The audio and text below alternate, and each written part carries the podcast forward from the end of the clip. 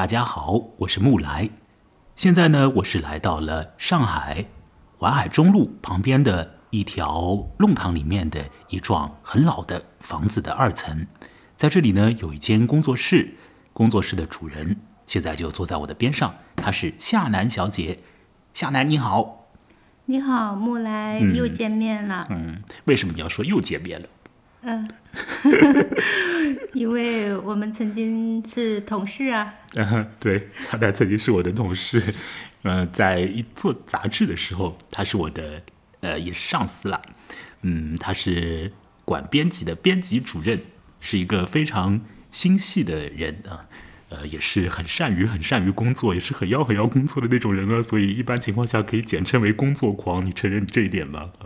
嗯嗯，大概率上是承认的，因为我身边的朋友也是用这个词来形容我，无所谓了。嗯嗯，好，那么现在呢，我们在的是夏南的，其实是两间工作间当中的一间。嗯，呃，对你有两间工作间哦。哦，对，就是京都有一间，没有这个是在上海。你没有听错，另外一间工作室离开这一间有点距离，它在日本的京都，所以这是怎么回事情呢？夏楠呢，现在的生活状态呢，据我刚刚了解呢，就是他有的时候是在上海的工作室里处理一些事情，有的时候呢，他就跑到京都去啊。京都那间工作室和我们现在这一间有什么分别吗？那边好像是你可以住在那间工作室里，对，是吧？呃，它的面积应该比现在这间大一倍还多一点。然后，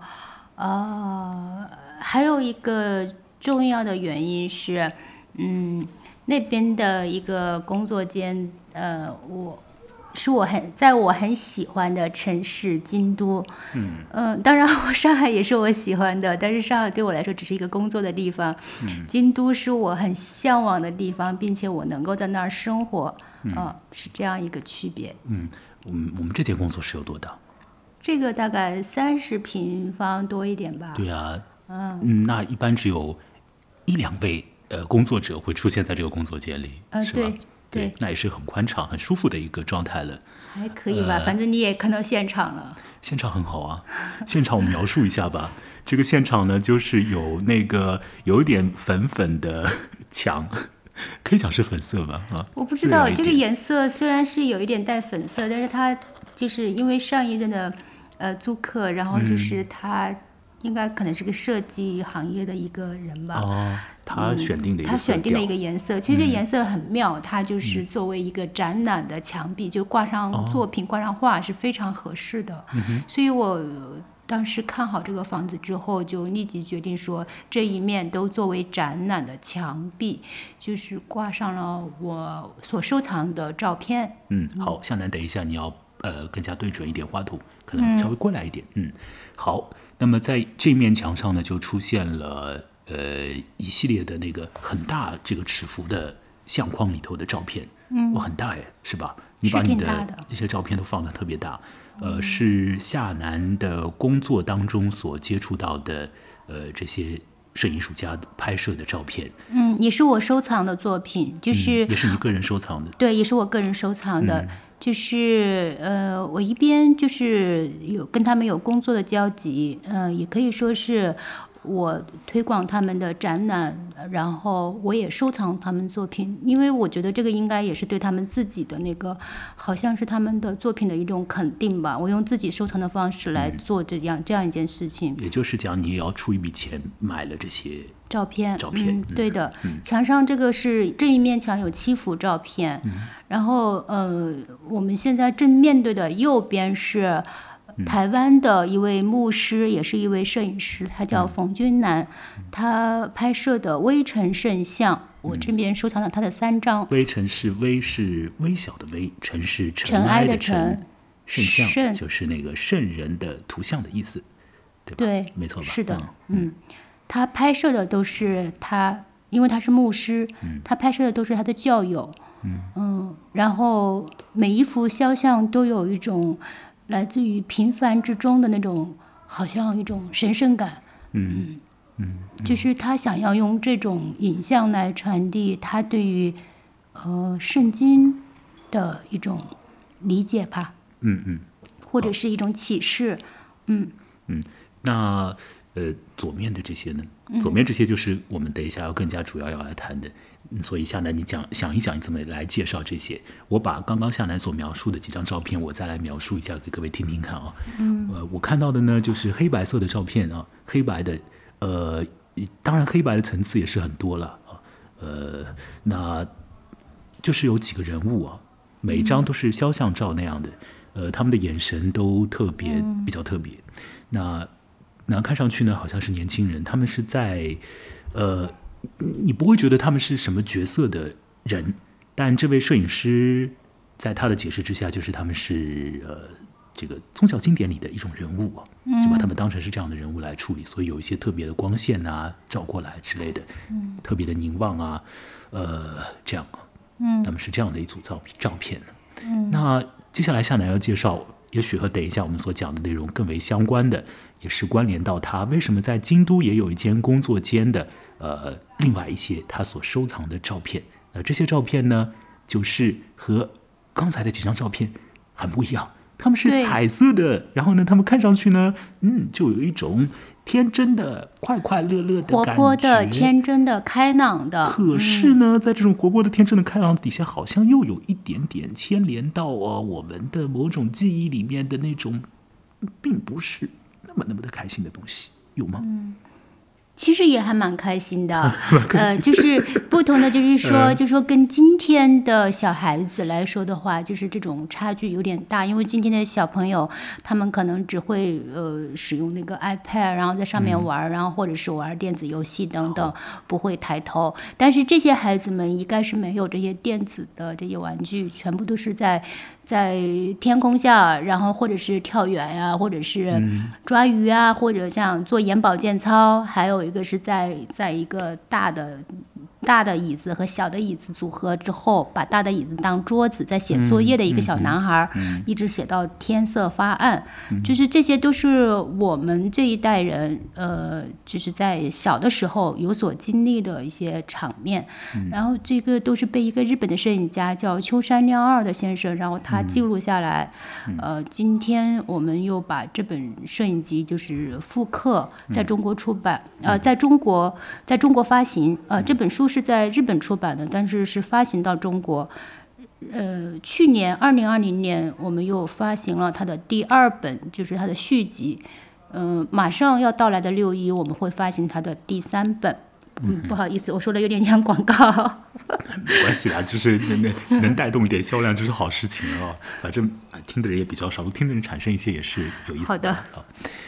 这样就是说，呃，有四幅和小孩子有关的照片，然后呢，这四幅照片呢，呃，情境是在弄堂当中写作业的小朋友写到了天暗的时间，另外呢，还有蹦蹦跳跳在动态之中的小姑娘。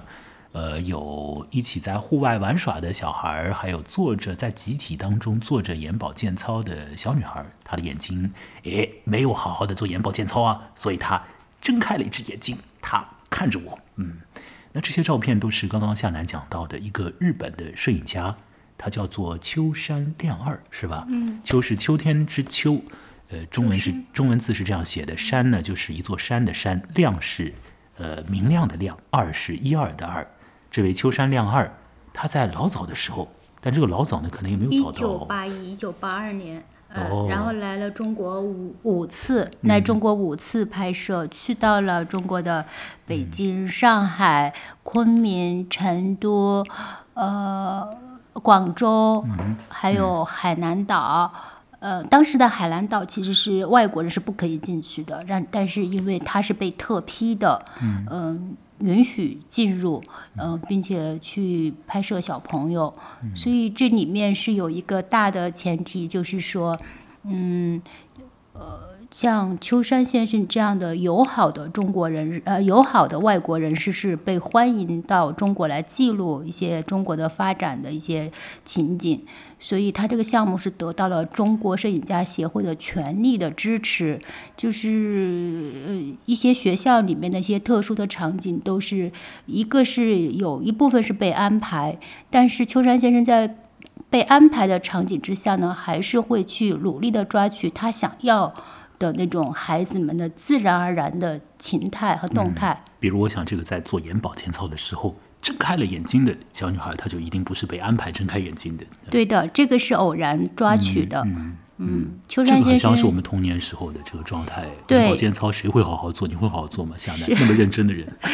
而且如果仔细看这个画面的嗯话，应该是在太阳就是照射下，就是在户外做眼保健操。嗯呃，这个场面就是我自己记忆不太有，记记记得我们通通常都是在课间，在教室里面，对，呃，然然后老师也会旁边走动，会检查，我们也会睁开眼睛偷偷的看。嗯，这个就是睁眼睛看的这个场面，我们是记得的。嗯所以我想，他这个在户外做眼保健操，应该是学校安排，然后有组织的，然后是来被记录。嗯，然后刚巧他就呃睁开眼睛看了。嗯哼，好，那这是向南的墙上面的这些照片。那我们是在老房子里头啊，所以呢，这个隔音呃会有一点的问题，边上有邻人啊在走动啊，会听到一点声音啊，各位请包涵啊，呃，听到这种自然的声音非常自然哦。好了。那么我们就说到这个夏楠为什么在京都要有一个呃办公的场所呢？那就是呃和这位呃拍摄小朋友的呃日本艺术家呃这个这些照片有点关系啊。这个没有一个就是一个没有一个绝对的没有一关系个绝对的关系，但是后面后面自然而然产生的一个关系。就怎么讲呢？就是夏楠在离开了这个传媒公司以后呢，他去了日本一段时间，而后呢，他决定在日本做一件事情。那这件事情又和国内有关，就是他呢决定做一个日本的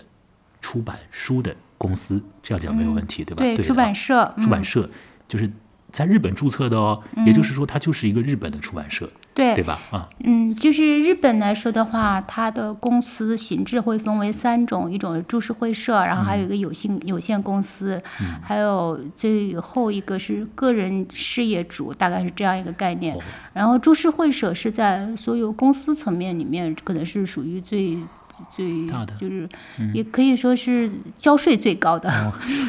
所以它就是如果是以株式会社的形象出现的话，会受到信用就是评比比较高一点，大概是这样的。那你是什么？我们是株式会社，啊，你是株式会社啊？嗯对哦，你好厉害。对，这就但是这个就是也意呃，对，这个也意味着要向日本政府交税比较高，嗯。那你为什么要选择做一个出版机构？你是有别的选择？就是说我我的意思是说，你在做出版机构的时候，你可以选择以别的组织比如形态。不是株式会社，啊是有限公司或者更对，对啊是可以选择我要做就做最高级别的。可是你当时 在做的时候，你还并不清楚你要我是我是不太清楚，但是我是觉得，既然得到信用比较高，我就要这个吧。好好。呃那我们慢慢来啊，也许听到这个广播因为在日本来说的话，得到信用这件事情是很重要很重要的事情。好，那我们我们稍微把这个节奏要稍微缓缓慢一点呢、因为我们当中插入了太多东西了。就是呢，夏楠到日本去以后，他待了一段时间，而后呢，他就决定做一个以株式会社的这种状态存在着的一个在日本的出版社。嗯，那么这个出版社就被建立起来了。那么这个出版社要干什么呢？要出版什么呢？嗯，夏楠呢，他不像我，他是一个不怎么看小说的人，但是呢，他很对文字啊，对对图片啊，也是很敏感的。呃，特别是对图像，图像对不对？嗯，特别是在他就是呃，我们以前也是在某某一个同样的单位的时候，夏楠也是对图片就是一直是很很有热情的，也是很渐渐变得比较专业的一个人。那么他就想要去做呃，这个应该讲是摄影集，而且呢是呃是一些过去的这个日本人所拍摄的摄影集的某种程度上是复刻的。但这个复刻到底怎么讲？等一下我们请夏楠再来解释。是原原本本把过往年代里面的摄影机照是照样的再重新印出来呢，还是说要做很多调整和呃某种加工或者某种提升再做出来？所以等一下再问他。那么呢，就是他做这种摄影机复刻的时候呢，就是他列了一些他想要去找的，在日本的那个摄影艺术家啊、有一个几个选题。到后来呢，过滤下来之后，也是因为别的一些因缘吧，反正他就选中了这个呃秋山亮二先生呢。那这个秋山良二呢，他也信任 这个株式会社的拥有者夏楠小姐，于是呢，就是成功了。那么就是开始做呃摄影机复刻的摄影机。那么这个复刻摄影机是何主题呢？就是我们方才所描述到的过往年代的1980年代早期的小朋友的主题。因此呢，他的第一本书的名字呢，就是被复刻出来的这本摄影集的名字呢，中文名就叫《你好，小朋友》。哎，这当中呢，有一个妙处，就是夏南的这个株式会社在某年的六月一号成立。当时的时候，他也没有想到成立之后所出的第一本书和儿童有关，叫《你好，其实隔》。了一年，就是二零一八年六月一号成立这个青草堂株式会社，嗯但是是二零一九年的六月一号才发行《你好，小朋友》的复刻版，时隔整整一年。嗯嗯，所以这这一本书就做了一年，而后就是基本上是以、呃、一年差不多做一个、嗯一个集子的这个方式在推进他的工作。对听起来非常非常的缓慢哦。但是呢，诸位听者，说不定你渐渐的听下去，你就会知道为什么那么缓慢。这个当中有很多夏楠他自己有的那些固执的地方，也可以讲是专业的地方啊。所以等一下我们可以请夏楠再来介绍一下。所以刚刚已经有很多地方要介绍了，比如说什么是复刻啊，还有你为什么时间会周期会那么长啊，所以慢慢来嘛。那么也就是讲呢，夏楠在日本做了一间呃出版社之后，他出了书，那在日本出了书，呃，他把这些书在主要是在中国做销售，当然日本也有销售啊，就是这种形式的在做他的这个出版社。那么现如今，呃，刚才呃你应该已经听到，各位已经听到，就是一八年的时候，这个机构的成立起来，到了一九年呢，呃，一年以后啊，就是出了第一本的成品，第一个的作品。而后呢，就是几年过去，那么呃，每一年大概 增加一本书啊。那现在有多少本呢？现在总共是有三本，一本是《你好，小朋友》的复刻版，嗯，然后一本是呃，就是《你好，小朋友》，就是从秋山先生余下的底片里面又重新的去整理，呃，做了一本叫《光景宛如昨》，我们认为是《你好，小朋友》的续集，它第二部。当时第二部出的时候，我也并不知道今年的六一，就是未来马上要到来的六一，我们会出第三部。嗯，当时不知道的。这是在时隔几个月之后，秋山先生又问我们说，这些底片还有一些，你们要不要？你们感不感兴趣？然后整理整理，然后寄给我。我看了，呃，二零二零年整个疫情期间，我都是在上海。嗯。呃，我在上海的时候收到这些底片的小样、小照片样，我非常吃惊。我我在想说，秋山先生真的是没有浪费过任何一个时间在中国的，就是每一个时间点他都饱满的使用到，并且都抓取到了很很妙的图像。就是在今天来说的话，我们都觉得是对于我们来说，对于我们的记录来说，是一笔宝贵的遗产。嗯，所以我在想，我们还是要继续做第三步，只是说呢，第三步里面可能不是说每一张照片都是有小朋友的笑脸，他可能就是大人，就是他小朋友身边的环境，他的爷爷奶奶大概是这样一个状态，但是能够看到一九八零年代那个大时代的一个背景。嗯，包括人们的生产生活等等，嗯，可能在秋山先生自己看来，第三部对他的那个重要性是呃非常大的，所以，所以，所以为什么会导致说他有点审慎的来问我们说，你们要不要出这第三部？嗯哼，嗯，呃，听起来就是你的这个机构，包括你个人和这位摄影家之间已经建立了挺挺好的这种信任的关系，然后合作的也比较愉快，所以一年一年的会会请你再去去出他的更多的东西，包括把他的呃压箱底的东西都翻出来告诉你，对吧？嗯，对。呃，现在我们看到啊，向来你的手边，呃，还有等一下我们说这个吧，这是另外就是最近的一个书啊，所以我们前面是有三本小朋友的书啊，另外他呃向南现在还出了一本是呃另外一位日本的摄影家所拍的一些佛像的一些图像啊，那我们等一下说这个，我们就还是说回这个小朋友的那个书，它叫做《你好小朋友》，这是第一本，第二本叫《光影宛如昨》，光景宛如昨来自于李叔同的哦，呃，李叔同的《忆儿时》这哦哈首诗。哦，那么这本《你好，小朋友》，我们既然已经说了那么多，我们就索性就做点广告了，做点广告啊。你好，小朋友。这，是一九。八三年的原版。呃，哦，这是原版的。嗯，对，就是为什么叫它好好复刻版？我们一直叫复刻，那它的来源是它。嗯嗯，但是这个这个是重新开始做的，就是说从来没有面过试的，时隔了三十八年第一次面试。嗯，这个好的，好的，好。那么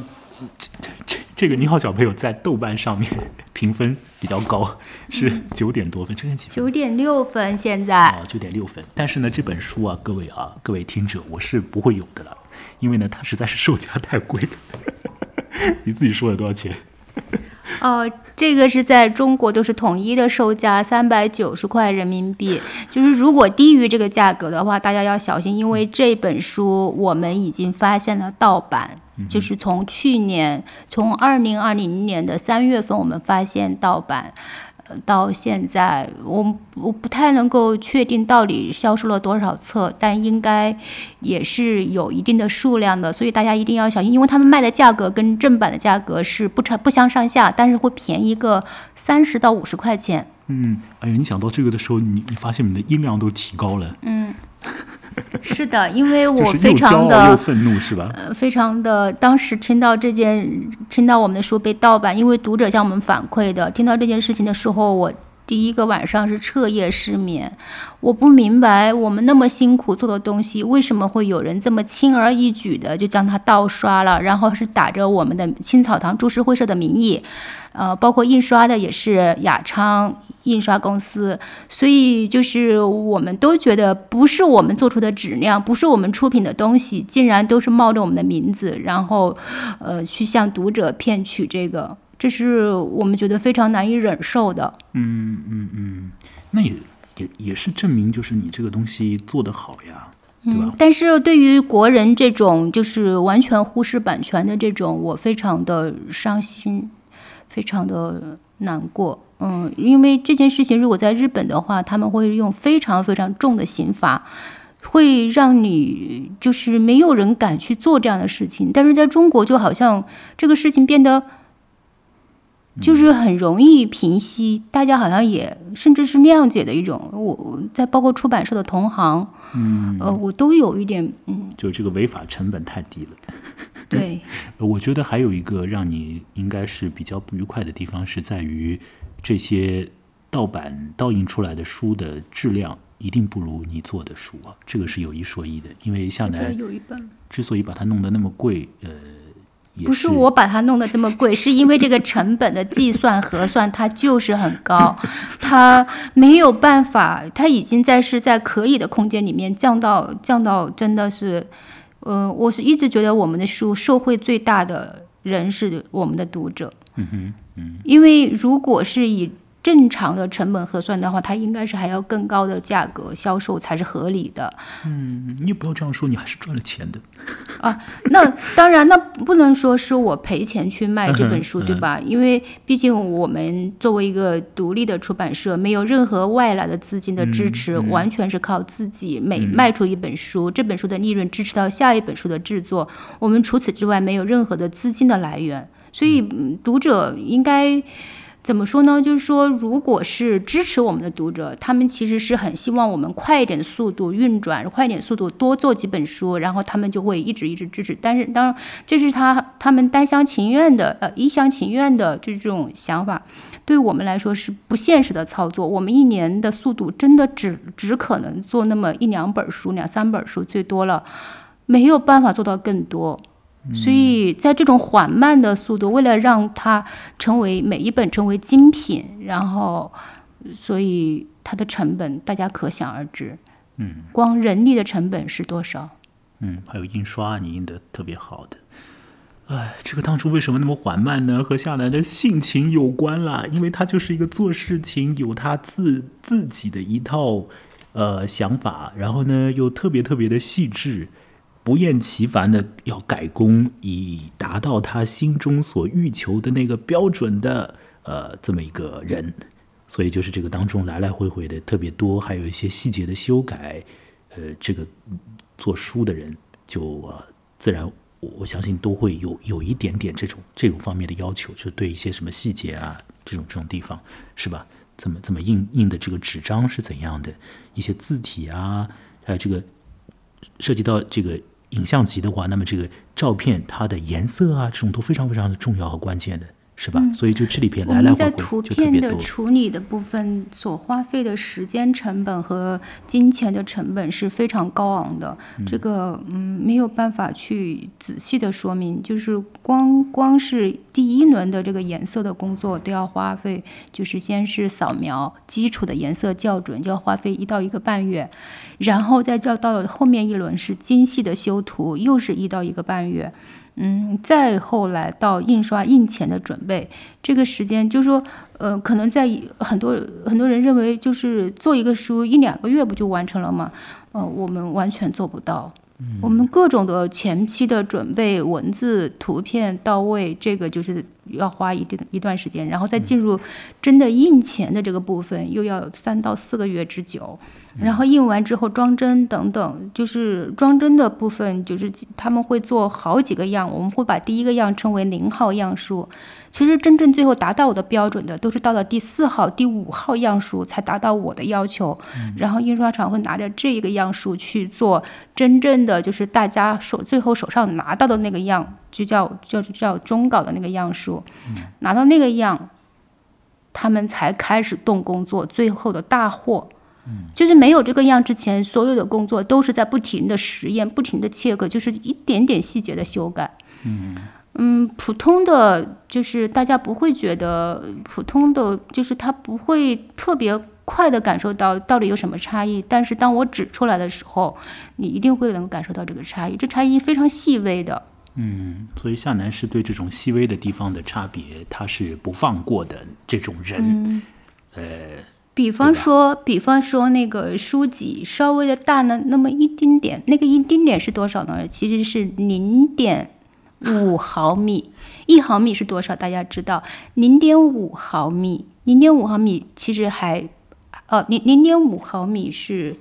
对，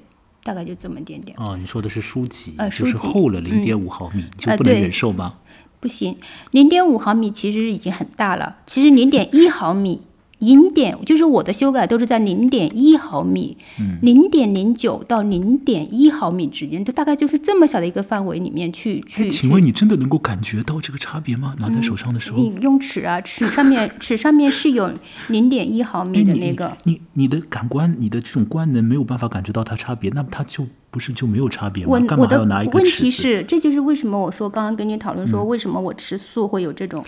嗯，就是喝茶和吃素这两件事情促使了我，导致我越来越往这个方向，就是一点点的差异，一点点的差异，我会很快的敏感到，然后我去去 check 去啊，发现果然是这样，赶紧修正。哦，也就是说你还是。感官上觉得它有点不对头，有点有点那个不一样，嗯，然后再拿一把尺子，而不是就是一拿过来就先拿尺子，嗯，对的，这是两回事，我是先感受到眼睛先感受到，嗯，然后马上就去确确认，发现果然是这样。但是，一般的人这个确实挺难感受吧？一个书的书籍稍微厚那么一点点，而且不行的。关键是说它到底影响了什么呢？你觉得这不行？它大一点点之后呢，它会导致就是因为书是会经常被翻阅的，嗯，它时间长了之后，它这个这个书籍的地方会变得松动。嗯，就像你穿鞋子，穿着穿着穿着，它就会变得越来越大，特别是皮鞋，对吧？所以它这个一定要在在合适的，尤其是线装的书，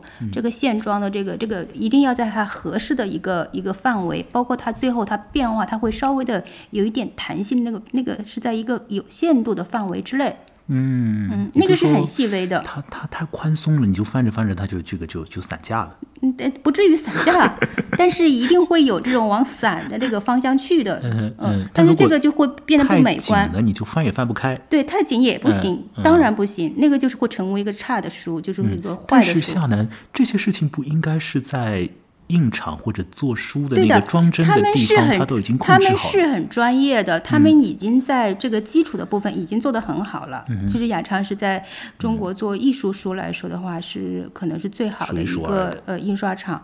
但是就是说，即便是这样，即便是这样，它仍然会有那么零点我说的所谓零点零九毫米或者是零点一毫米的这种细微的这种，当然他们认为在这个参数里面已经不算是问题了。嗯，您觉得还是呃问，题？我觉得在我这里是有问题的。好，所以各位听听看，他就是这种性情的人呐、嗯所以他以前是和我一起工作的，还好你没有当时没有管得我那么严，否则话不你弄得要要死要活。因为我对于这个就是说不是一个完全自来自于自己的独立的作品，我没有那么那个。但是就是当我独立开始做，就是我为什么要坚持做自己的独立的出版社，就是想要完全的全身心的做完整的作品，嗯。这样我才能够把自己的想法，还有就是说我决定用到底投入多少成本、多少钱的成本、多少时间的成本进去，那我可以有完全的决定权，这个是我觉得我独立做事情的一个最开心的事情。嗯嗯。呃，你刚刚的意思是说你在原来一个别人开的公司里面上班的时候，呃，你所做的事情，你其实并不能够完全的控制它，当然，对，呃，这是毫无疑问的，就是一个控制欲很强的女人。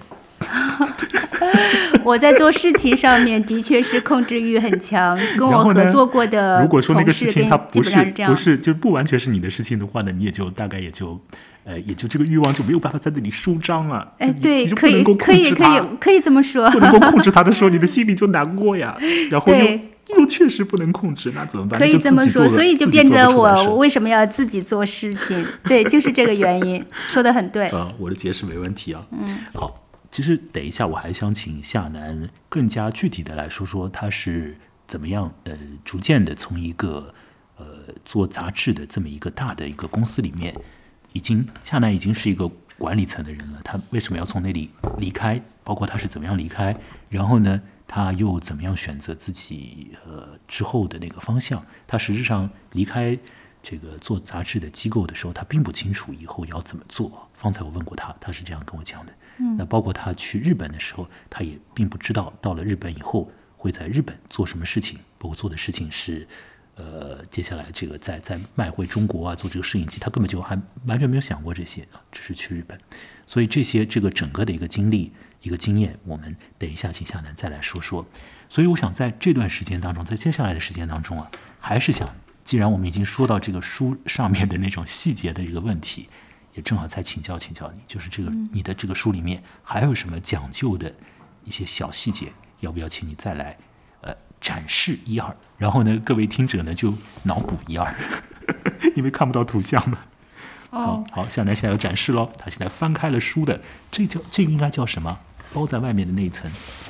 封这个皮吗？对，这个是一个布面的封壳。哦，是这样的，夏楠刚刚是把这个书外面的一层这个这个护封。护封，嗯，护封护封护封是一个彩色的那个照片的，嗯，呃，就是那个小女孩做眼保健操健操睁着眼的，揭开以后是绿色的这个一个一个一个封八十。年代的军大衣的绿色的，哦，是这个缘故啊，嗯所以你要选绿色。对，哎，把原来那本就是他的日本版拿过来看看。他没有这个，他只有一个这样的很普通的，然后是一个过塑的。嗯嗯。好，所以就是我们现在在聊的是《你好，小朋友》这个是夏楠所做的第一本的他的这个株式会社的第一本的成品。那么这个成品呢，它是叫是复刻版，但是方才也已经说明了，就是这个复刻并不是原原本本的把老书就照实照样的就再 copy 出来就好了。你看它的那个封面改了，它改成了那个军大衣的颜色，上面有上面有一点，那包括封面上的那个这个叫什么护封上的照片，护封上的照片也改改了一个，就是我觉得大家看到会更有力量的、更有冲击力的一个形象。其实当时，呃，我们要决定做复刻这件事情的时候，呃，我们就开始具体的讨论。秋山先生就问说：“那我们首先这个开本是多少？”我说：“开本跟这个是一样大。”啊，他就说：“好的，那里面的文章的组合是怎么样的？”然后他就建议说，把其中有一个人，那个人的文章，他认为跟这整本书的内容应该是他在日本的一个友人，呃，内容关联不大，他就建议把这张这张这篇文章去掉。然后又说里面有一个序言写得很好，徐肖斌先生就是当年的中国摄影家协会的主席。他说，但是这篇文章需要授权，你可以找到吗？我说应该没有太大问题。所以其实，在呃两个月之后，我们就找到徐肖斌的长子，然后经过他授权，因为徐小斌先生也是已经过世了。嗯嗯，然后再就是讨论到封面的问题，我就问我自己小心翼翼的问秋山先生说：“那封面可以更换吗？”秋山先生听到这个话的时候笑了一下，说：“你想换成这个吗？” 他就翻到封底，封底是成都武侯祠的一个，在一个小男孩在这个地上蹲着，然后也很可爱。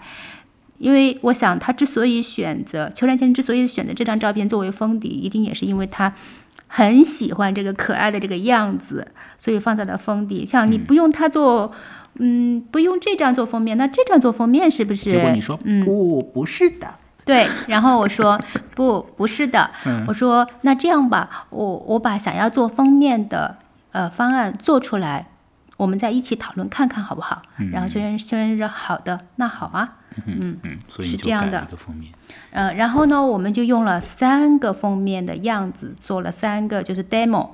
拿给秋山先生。秋山先生就是呃一边看一边询问，我也告诉他这三个方案。实际上，在我的询问当中，我询问了接近一百个，一百个就是业界，业界的人，包括摄影的、出版的，包括呃，还有就是文化行业的从业的从业者等等，就是一百个的问卷调查。嗯，你你真的做了这件事吗？嗯，对，很夸张哎，你没有没有很夸张，其实就是有一百个人给我留言，就是关联到之后销售的业绩。因为因为是这样的，因为因为这个对我来说没有很很难，就是也是就是随手发来之后就询问就好了。啊，呃，询问之后呢，那得到的答案三个封面方案是。好，现在夏楠要在他的书架上拿出，呃，他的工作过程之中的那些档案，这个档案是放在那个有塑封起来的这个资料夹里。对，就是这三个封面的。我刚刚也看到过，小朋友跑步的。是的，那后面呢？我们就是选定了，就是选定了这个，就是用了这个。眼保健操的。嗯，对，就是三个三个照片，然后选定了眼保健操的这个，因为这个是百分之六十的人选这个，还有一个是跑步的，北京的一个小女孩，也很天真活泼的这个样子，她是百分之三十的人选。然后是原版的封面，一九八三年版的这个封面是百分之十的人选择它，嗯，呃，所以后来呢，我们考虑到这百分之十的人的感受，我们就把这个这个照片做了一张幻灯片的书签，嗯，然后夹在书里面，会赠送给那些购买摄影机的朋友，嗯，然后大家也也有有不少的人是呃被这个吸引而买摄影机的。好好，我们说回那个你做的那个书的特特殊的这个地方。它首先是那个打开以后，封面是包了，就是是绿颜色。向南刚刚说是一九八零年代军大衣的颜色。军大衣是这张照片。嗯，哦哦，里头有一张照片，有一个人站在故宫的某个大殿前面，然后他的小朋友捂着他的眼睛，可是这个成人呢穿着这个军大衣啊，他是。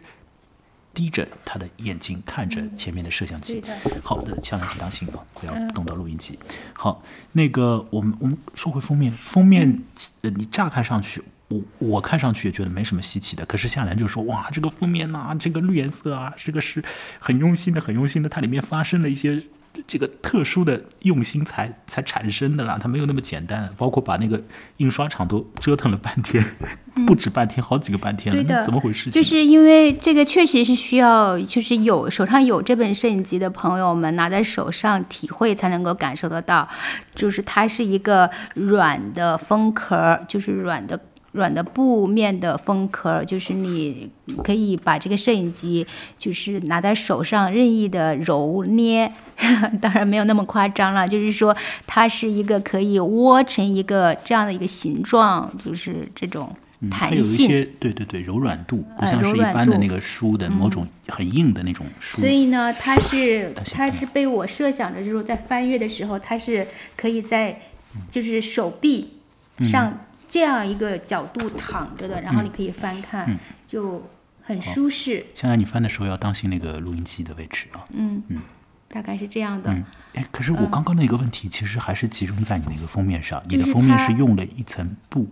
用了一层呃布，然后里面是它为什么会变得很柔软，对吧？嗯因为一般来说布面的封壳它是很硬邦邦的一个硬壳，嗯，呃，那我为了达到柔软，你是说纸面的封？嗯就是这个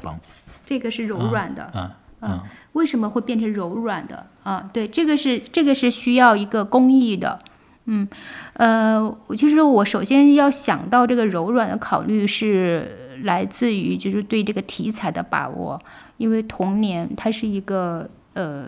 内心就是大家一想起来都会脸上挂着笑容的一个一个词汇，所以呃，我想象它应该是大家摊在手上，然后是很很自在，然后内心怀着一种柔软的回忆的情感，是这样去翻阅它的。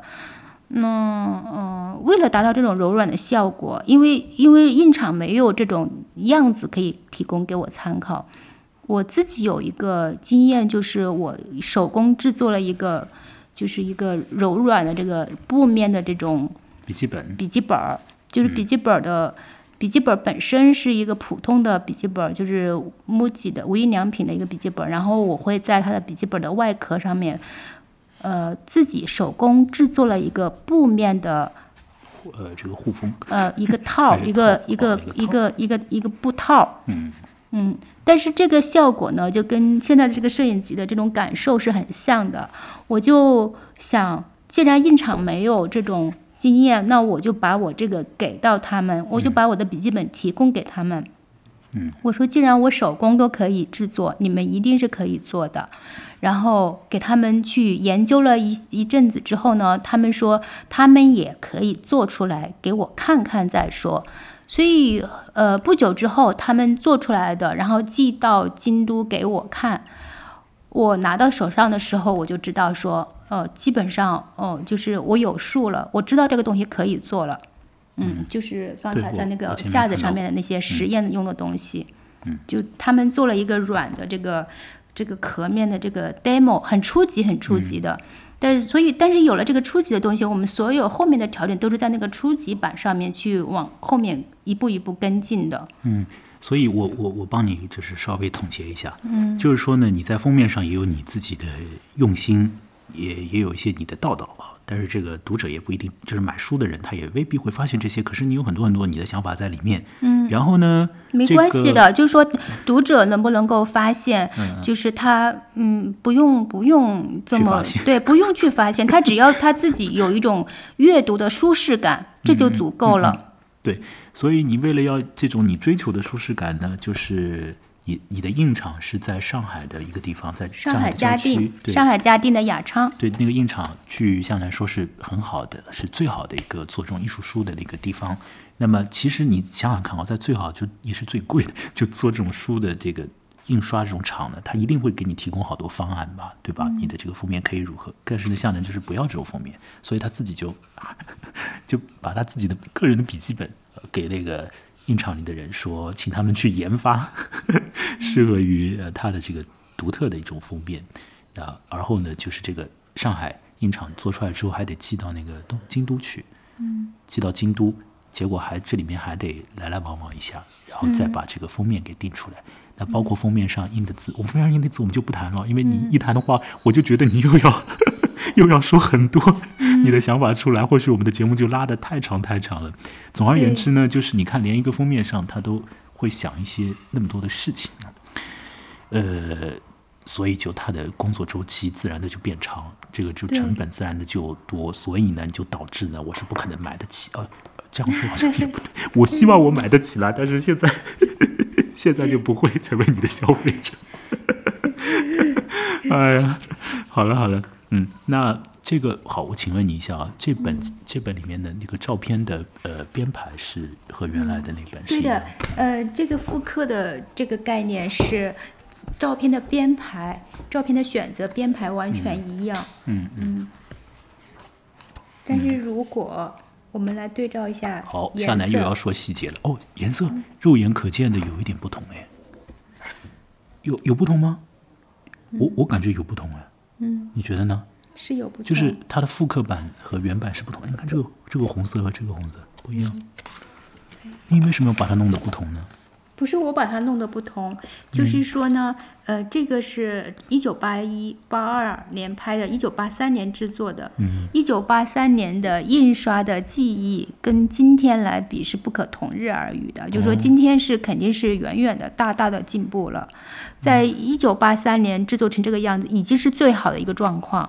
但是如果今天再来制作这个声音，只要我们有底片，就是幸好秋山先生是找到这个底片给我们了，我们是在原底片的基础上面去复刻，只会比它超过，不会说只是比它好一丁点，是比它远远超过。嗯，所以虽然说这个复刻里头的图像的选择和编排，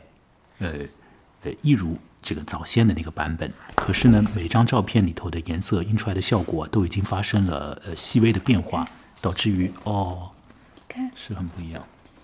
就是这一本摄影集整体上有一点偏红，偏红色。就你说老早的那本，老早这一本，这个当时也是跟当时的一个印刷的技艺是有关联的，就是它能够表现到那个状态，当然已经很好了。可是今天就是我们是在原底片的基础上面去做的话，你就会知道，在它本来的状态就复原到最原始的状态，然后我们再去做颜色，就是跟它的一种接近。嗯嗯而且这个是在当时一起陪同秋山先生，就是就是作为他的翻译的这些中国摄影家协会的老师，后来我也向他们求证过，说现在的复刻版，还有就是后来的这个光景宛如的它的续集，这个颜色是更真实的，就是现实状态的这个颜色。嗯哼嗯现实状态颜色就是这个，你指的现实状态是这个呃艺术家他心中的现实状态，还是说他肉眼感觉到，就是说对，他就是真实的，就是肉眼指看到指的那个是真实的嗯现实啊，不是艺术家所设定的那个现实，对，真实的现实的颜色，嗯，好，我大概知道了，所以你得嗯这个里面得花很多功夫。对，嗯好，那么到了第二册的时候，到了第二本的时候，呃，那就是里头的照片是你来选的，嗯，对的，照片不是第二本的照片选，其实其实第二本和第三本照片都是秋山先生选的，只是说呢，我作为一个就是就是一个书的编辑，我会参与到我的我们我我还有就是另外一位编辑叫美帆，他是日本人。就是我们的意见一起再汇总给秋山先生，秋山先生会考虑我们的意见之后再来调整，是一直是这样一种方式。嗯嗯，这是第二本，下来要翻动第二本啦。好，第二本的颜色也是如此的鲜明。嗯对，它就 是真实的一九八零年代。嗯，但是这种一九八零年代和现在的呃某些地区的童年也可以放在一起看，似乎也差别不是那么那么的大。也许在童年的时候那种感觉，天然的就不是差别那么的大。再加上在我们这里天南地北好多不同的地方的那种，嗯因为呃，中国实在是太大了，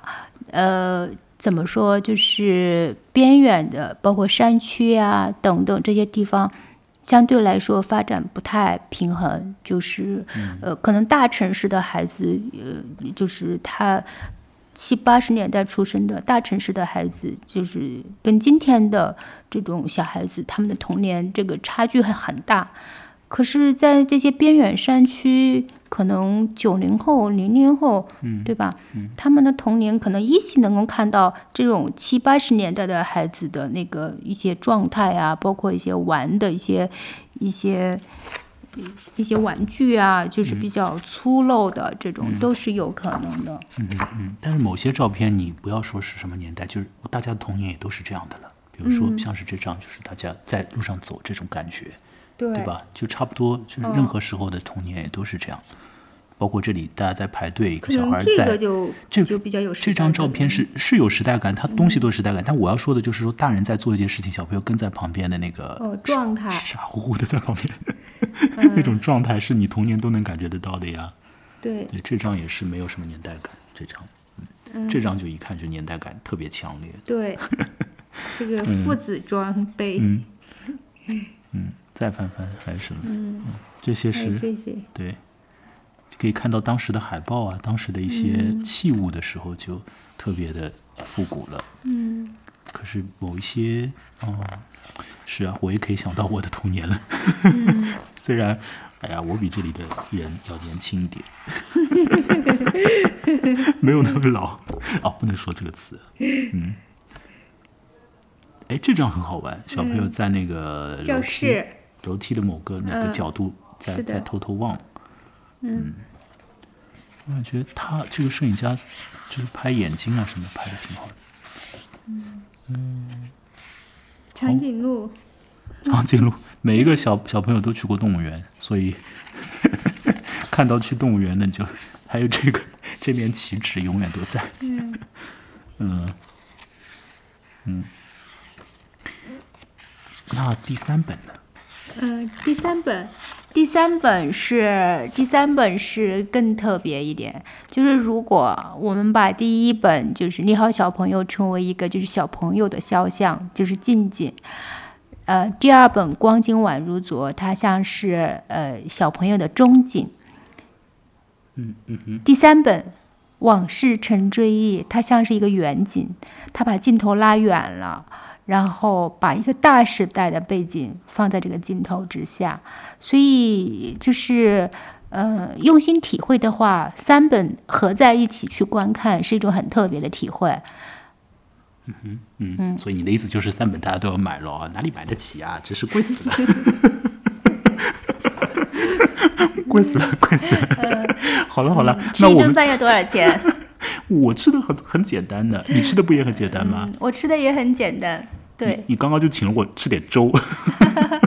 啊，真不好意思。没有没有没有，这是你的，就是你你你的生活就是这样的，您吃素啊，你说对吧？啊，对对对，对对对，但是对啊，反正对一些人是肯定消费得起了，也愿意消费，所以什么样的人会愿意买，怎么样怎样的这些，就是做生意方面的事情，包括那个出版社要怎么建立起来，哦，怎么样在日本开一家出版社，又怎么样把在日本做出来的日本的产品那个弄到国内来，这个当中，呃，诸位可以想象，一定不是说你想运过来，然后就开始卖了，一定不是这样啊，一定有一些它的这个规制要去有一些手续要办，所以这个当中这这个这个怎么操作呢？呃，也许在下一集当中的夏楠呢，可以大概的说说，也不用说的特别详细，特别详细的话就把你的好多，也许你的好多